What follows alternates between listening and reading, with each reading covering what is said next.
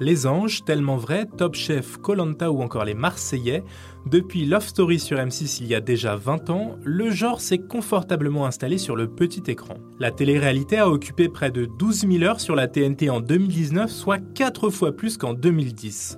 Aujourd'hui, 180 secondes ou presque pour faire le point sur la diffusion de la télé-réalité en France.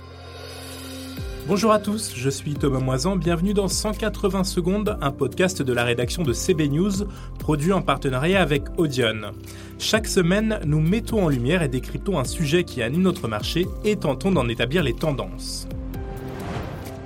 Des anges à tellement vrai, en passant par Top Chef, la télé-réalité a occupé 11 702 heures sur la TNT en 2019, soit 4 fois plus qu'en 2010, porté notamment par l'arrivée fin 2012 de chaînes friandes de ce format, selon un rapport du CSA intitulé La télé-réalité à 20 ans, évolution et influence, publié fin janvier.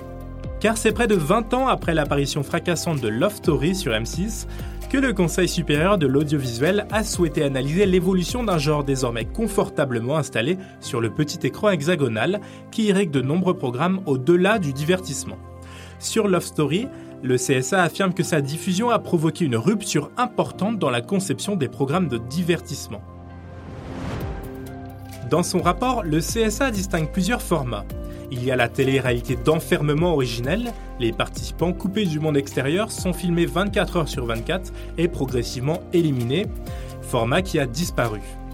La télé-réalité de vie collective, plus souple, à l'œuvre dans Colanta ou Les Marseillais.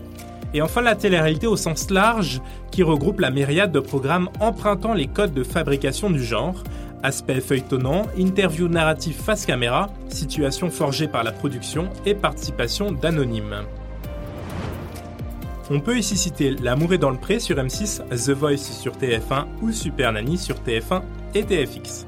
Avec 11 702 heures de diffusion, cette télé-réalité au sens large a ainsi représenté le tiers du temps consacré en 2009 à la fiction, qui a représenté 35 408 heures sur la TNT, hors chaîne d'info, l'équipe et LCP, derrière les documentaires, 15 541 heures, mais devant l'information, à 7 581 heures, constate le CSA. Et oui, dans ce nouveau monde, on diffuse davantage de télé-réalité que de programmes d'information sur la TNT. De leur côté, le cinéma et le sport ont représenté respectivement 4410 heures et 1161 heures de programme. Pour entrer dans le détail, la télé-réalité dite de vie collective a représenté 2057 heures, un volume presque trois fois supérieur à ce qu'il était en 2010, principalement sur Énergie 12, TFX et W9.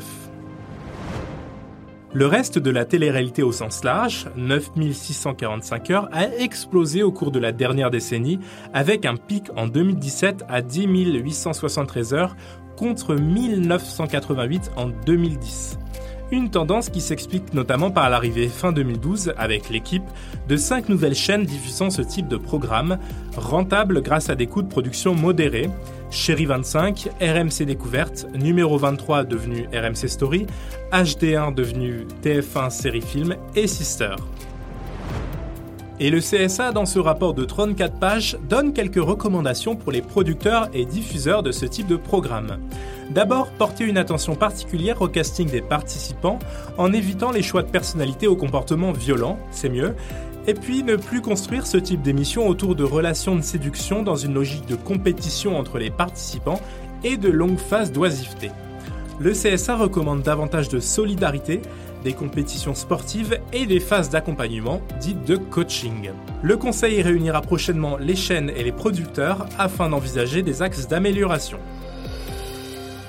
Merci de nous avoir écoutés. N'hésitez pas à consulter le site web de CB News pour en savoir plus et bien sûr à vous abonner à ce podcast. Le rapport du CSA est accessible sur leur site. Quant à moi, je vous retrouve la semaine prochaine.